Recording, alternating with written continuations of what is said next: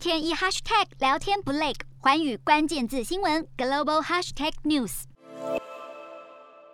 身上大大小小的装备，手上还拖着行李。他们不是撤离乌克兰的难民，而是将要进入乌国参战的外籍兵团。乌克兰总统泽伦斯基招募大批外籍志愿者，齐心抗俄。网友们纷纷大赞这些外国人勇气可嘉。不过，近期一名来自美国的外籍佣兵霍夫特却被人爆料说，他抵达前线没多久就落跑了。事后，霍夫特拍影片向大众控诉，士兵分配到的装备根本不够，大家都被当成炮灰。幸运的人拿到武器，子弹数目却少得可怜。而逃跑的士兵不止他，但只要乌克兰士兵发现外籍兵团有人想要逃跑，就会被抓回前线，甚至剪掉他们的护照。不过，这项说法立刻遭到另一位美籍佣兵的反驳。有志愿者透露，多数前来参战的外国人完全没有军事训练经验。美国媒体更形容这支国际军团实际上就是一支杂牌军。比如，南韩前特种部队的 YouTuber 里根大卫赴乌作战，还一度传出阵亡，就是乱象之一。我们台湾也有一名三十十五岁的阿美族男子黄瑞提递交了国际佣兵申请书，然而乌克兰当局却表示，他们只接受有军事战斗经验的人，因此王瑞提未必可以如愿前往乌克兰作战。这个说法又和杂牌军的说法有相当大的出入。俄乌战场风云诡谲，连外籍兵团的加入都能引起各种揣测和说法。或许这些消息都是资讯战的一部分，目的是让敌方无法掌握究竟我方的人马是强是弱。